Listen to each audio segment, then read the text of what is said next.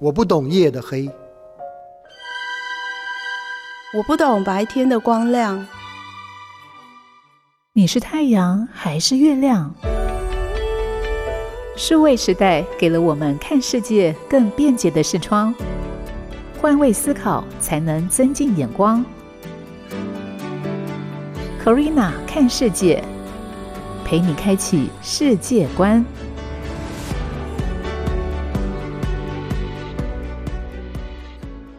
这里是 FM 九七点七台中古典音乐台，欢迎你再次回到每周四上午十一点钟播出 Corina 看世界，我是 Corina，陪你开启世界观。本周四在上午的十一点钟，呃，又进到了新的一集企划的内容。古今中外，东西南北，其实有很多值得我们关注，或者是很值得引起我们好奇心的一些议题。今天我们就一起来看看生活当中有哪些值得我们探索的话题。在咖啡盛行之前，茶叶的确是东方文化的一个部分，在台湾的生活当中是不可或缺的。相关的茶道或者工艺、茶具等等，也都是持续的蓬勃的。那所以，其实也有一批研究人员，也不断的一直在探寻茶叶究竟在台湾的历史是如何，包含了像是大家所熟知大道城种茶的一些历史啊，北台湾的茶园之路。当年台北盆地的主要交通干线是整个淡水河系的水运系统，因此依据古时记载的推断，茶随后从淡水河口的附近就经由基隆河还有新店溪往内陆传，而在石碇、内湖、南港、瑞芳、木栅。出现，最后扩及到了平林、双溪、细致跟新店等等的山区，成为北台湾山区居民主要的经济作物。而这些地区生产的茶叶，大部分也都从山区集中到淡水河系所有支流的航运终点，再用河运向外输出。由这些直茶山区到航运终点的山路，就可以称之为茶路，也成为当时台北盆地周边山区的主要连外道路。而最近台湾茶是怎么样子开始引进的呢？这一直是大家关心的议题哦。但由于正式的记载比较少。以往引用最多的是来自台湾通史的记载，就是嘉庆年间（一七九六到一八二零），柯朝从福建引进了茶树种子，种在瑞芳结鱼坑这个地方，但年代已经不详了。不过有明确的直茶年代公文书登载在深坑厅统计二书，载明了一八一零年安溪人景莲侯在深坑厅土库村种茶。但其实我们还是可以从很多台湾早期的土地转让契约当中，发现记录上面哦有茶树或者是生产茶叶的相关描述。十八世纪初之前，就从和聚时期到清初，原住民的聚落因为被征收高额的税不堪负荷，就逐渐把他们的土地给卖出卖出。而早期茶园的传播又是如何呢？依据大台北古地图，呃，在荷兰人绘制的地图当中，可以看到，在目前淡水油车口附近，已经有蛮多汉人聚落。而在一六九七年玉永河的描述当中，也指出当时有港口的南坎，也是已经有一定规模的聚落了。而由于茶是闽粤人日常的用品，所以在这些地区就发现了早期种茶的痕迹。但是茶树为什么不种在最早开发的台南呢？主要是因为台南南部平地的土质跟气候并不适合种茶，一直到现在，嘉南高平地区的平地仍然不是台湾种茶的区域。而你曾经听说过淡蓝古道吗？它其实也是台湾茶路的其中一条哦。淡蓝便道是从当时淡水厅至蒙甲，穿过当时的茶路，也就是木栅、深坑、石碇、平林到礁溪。当年在平林、宜兰、石碇的茶农，把山区生产的茶挑到石碇卖给茶商，茶商在当地初步的在精制过后呢，再送到当时茶叶的集散中心，我们所熟知的大道城。所以大家如果有机会到石碇去走走，还是可以看见很多早期茶工厂的遗迹。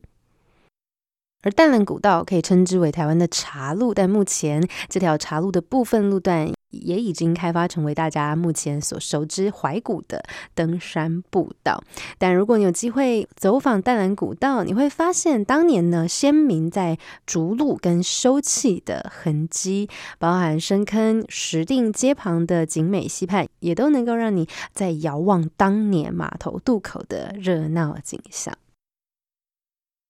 所以在北部淡水河这一条运输的历史，可以看见十九世纪国际港埠大道城，因为大量茶叶的外销，被称为茶都。那至今要追溯台湾茶叶早期的种植和传播的情形，就可以从淡水河系这一整条呃开始说起。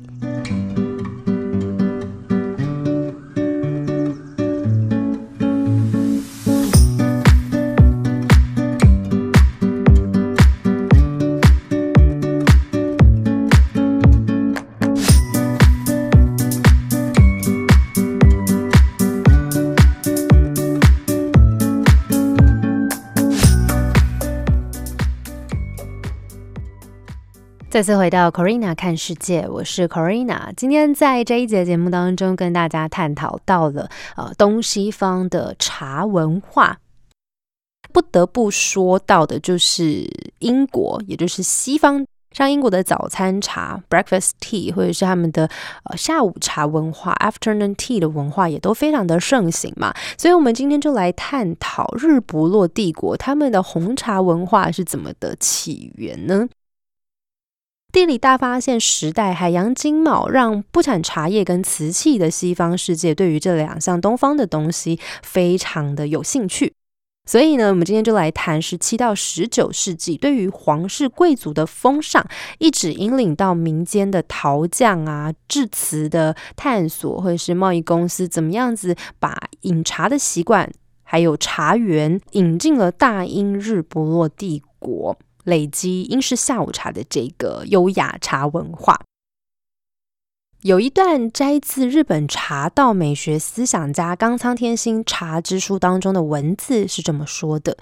白人对于我们的宗教和理论嗤之以鼻，却对这个颜色一点也不纯白的饮料趋之若鹜。下午茶已经是西方线下重要的社交活动。从杯盘瓶罐清脆的碰撞声，女主人殷勤温柔的敬茶声，以及需要的奶精、砂糖与否的日常问候中，都让人明白对茶的礼拜已经毋庸置疑的建立了。这段文字描述了上世纪的下午茶氛围。从这本《茶之书》，我们揣测茶和他的伴侣瓷器茶具两者之间在世界旅行中，由东方到西方，再由西方转到东方的路径，还有跨文化交流底下这个英式下午茶的文化。所以要说到红茶文化的萌芽，呃，茶和瓷器 （Tea and China） 作为中国两三千年来生活饮食当中完全不可或缺以及重要的贸易商品，也在西方世界十五到十七世纪地理大发现时代扮演了很重要的关键角色。一六六零年，英国国王查理二世迎娶了葡萄牙公主凯撒琳，借着英葡联盟，所以展开了更多海上贸易的机会。凯瑟琳公主带来葡萄牙的实心货物，比如说茶叶啊、瓷器跟砂糖，还有葡国的属地孟买。所以，她借由饮茶，在英国宫廷里面展开社交生活，也变成了当时英国上流社会的消遣娱乐。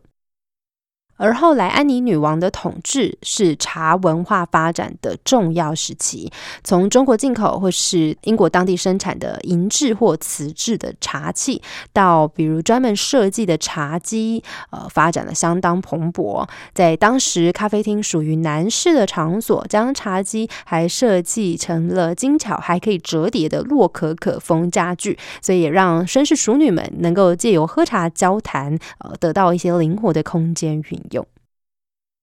而至于英国人优雅的学问都藏在茶里头了。他们怎么样子度过一整天呃有茶伴随的时光呢？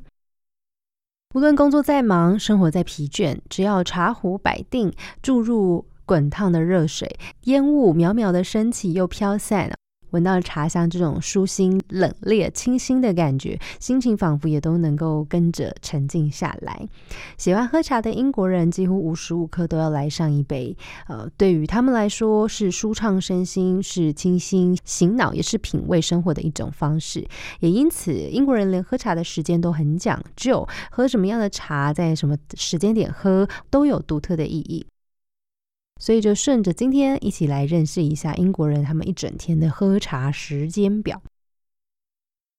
温柔唤醒早晨的 Early Morning Tea 早安茶。这个习惯呢，最初是从贵族之间开始的。在清晨的时候，侍女管家会端一杯带着浓郁的佛手柑香气、喝起来却很清爽的伯爵茶，让绅士贵族在床上小口的喝一喝，醒脑一下，再接着更衣打扮，因此也有床边茶的别称。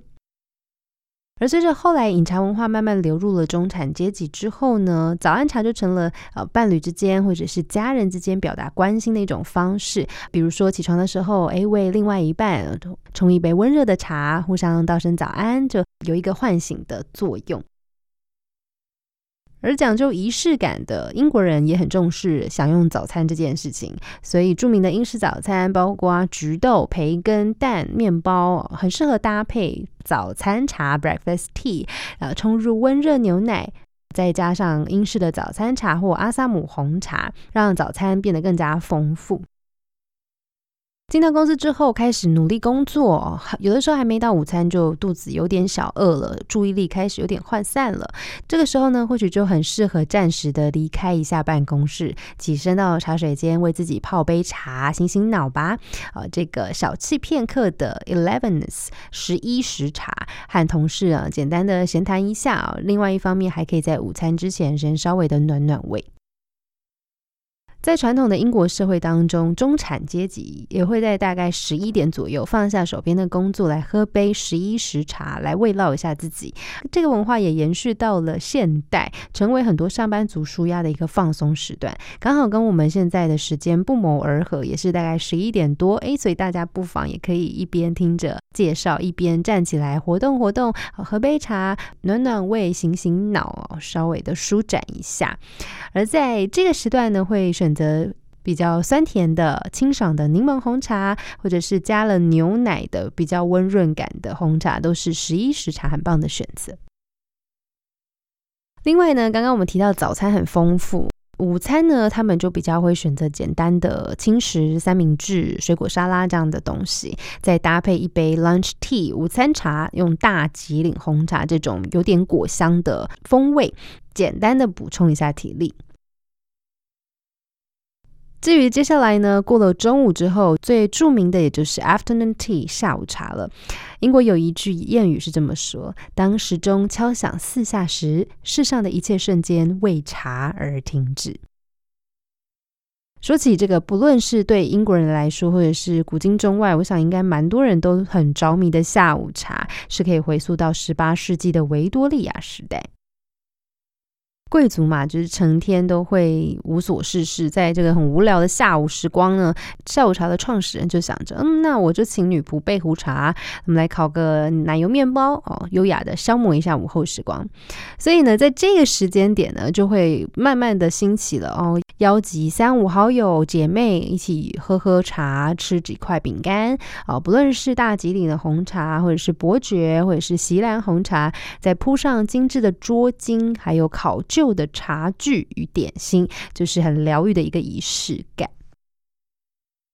下午茶因为是源自于英国的上流社会，所以其实他们在呃餐点上还有茶具上面都非常的讲究。喝下午茶的场所也通常会是在起居室、客厅或者是专门招待人的茶厅，贵族们就会非常舒服的坐在那个沙发椅上面享受。那为了配合椅子的高度呢，放置茶跟甜点的桌子也就会稍微的有所不同。所以在 afternoon tea，如果你有所研究，你应该会听过有两种，一种是 high tea，一种是 low Tea。那因为贵族人士他们所坐的一些椅子桌椅会相对比较矮，所以又称之为 low tea。那我们刚刚也提到，他们很重仪式感，也很讲究嘛，贵族，所以他们会安排三层架，摆放各式各样的精致茶点，从最下层的咸点迷你的三明治，一直到上层放到英式的 scone，呃，顶层则是甜点、小蛋糕、水果塔，哦，由下而上，由咸到甜的按照顺序来吃。而另外一种我们刚刚提到的 high tea，这个就是另外有别于上流社会的习惯了。通常中产阶级或者是劳动阶级的朋友，他们大部分都坐在家里面的厨房或者是饭厅里面去喝杯快茶。所以比起他们这种贵族使用茶几又很优雅、很很很悠闲的这种方式来说呢，相对来讲他们的餐桌高度比较高，所以就会称之为 high tea。而下午茶文化不只是茶跟茶点。从最原本只是单纯的吃点心填饱肚子，随着时间演变，开始有了专属茶具、仪式、服装，甚至空间的设计。比如说，以吃下午茶的仪式来讲，传统的下午茶时间是四点，这个时候呢，客人还是要穿着正式服装，而且女主人会扮演着这个茶会很重要的角色，要亲自的为客人斟茶。而下午茶要多么优雅呢？比如说，在茶当中，你想要加入牛奶和糖，加入之后用茶匙搅拌的力道要轻轻的，不可以太过用力。如果要加柠檬片，也不能用手挤，要用汤匙放进去。然后呢，拿起茶杯饮用的时候要注意小指不可以翘起来，也不可以一手拿杯子，一手拿点心，感觉很贪心啊。然后，并且呢，要把擦拭过的纸巾或餐巾折好放在一边。下午茶的核心就是代表传统文化的茶，但是呢，这个之外也会想到的就是精致的茶具。所以有如果有机会到英国去体验正宗的英式下午茶，一定要好好的看看、观察、观察、体验他们精巧的茶具跟精致的点心。而下午茶最后呢，还有还有一整天的最后一杯，就是说晚安的时候的 After Dinner Tea 晚餐茶。对于英国人来说，就很像是画上一个完美的句点。用过晚餐之后呢，喝杯花草香氛茶，聊聊今天的状况，然后呢，透过花草的香气，没有咖啡因哦，又可以帮助放松，更好睡。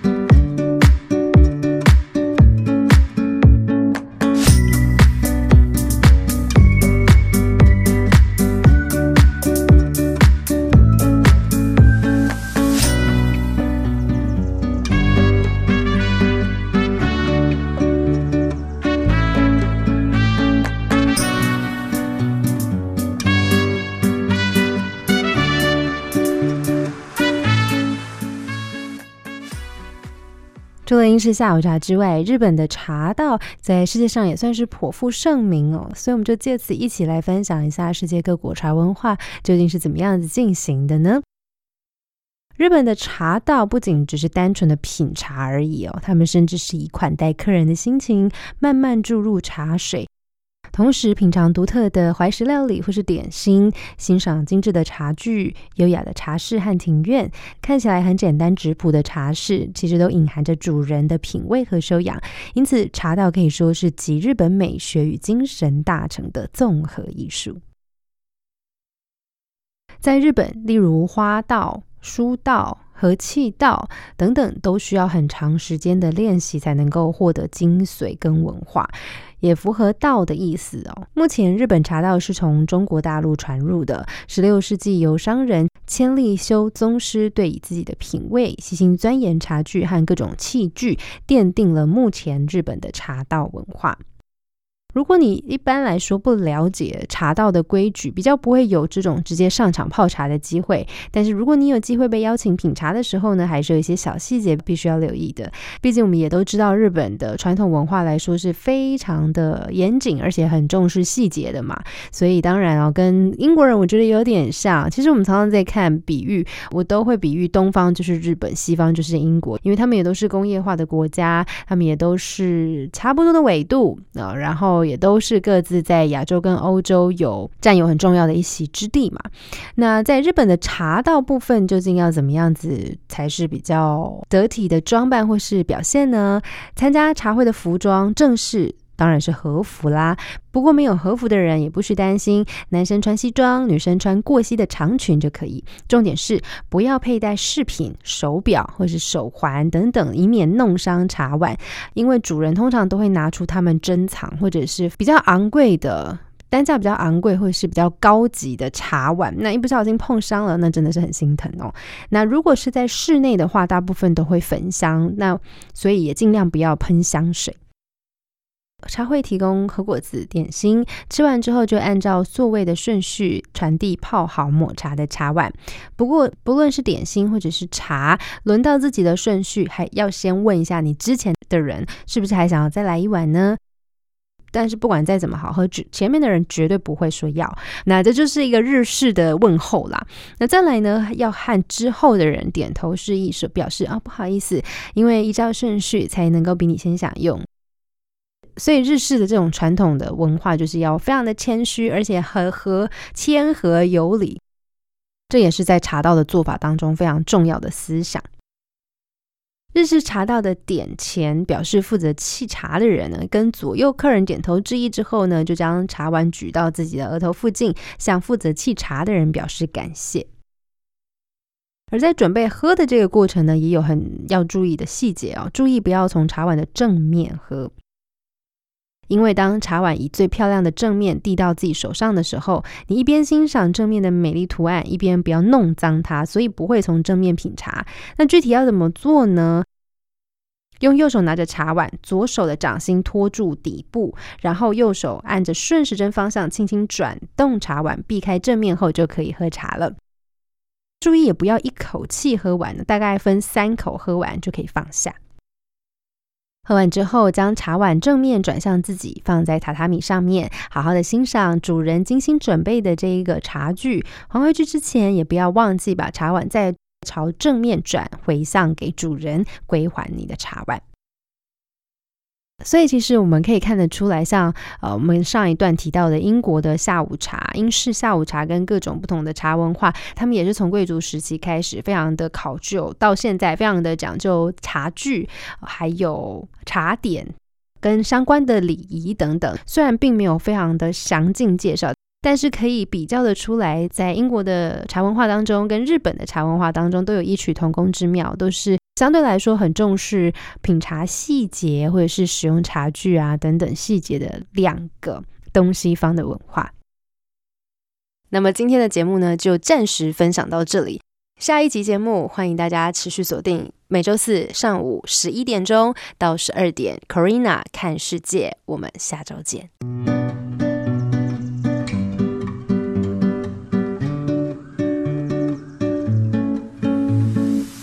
谢你的收听。如果喜欢今天的节目内容，欢迎在 Apple Podcast 评分五颗星，并且留言。那如果你是用 Spotify 等其他的 App 平台收听，也请帮我分享给你的朋友。我们下集再见，拜拜。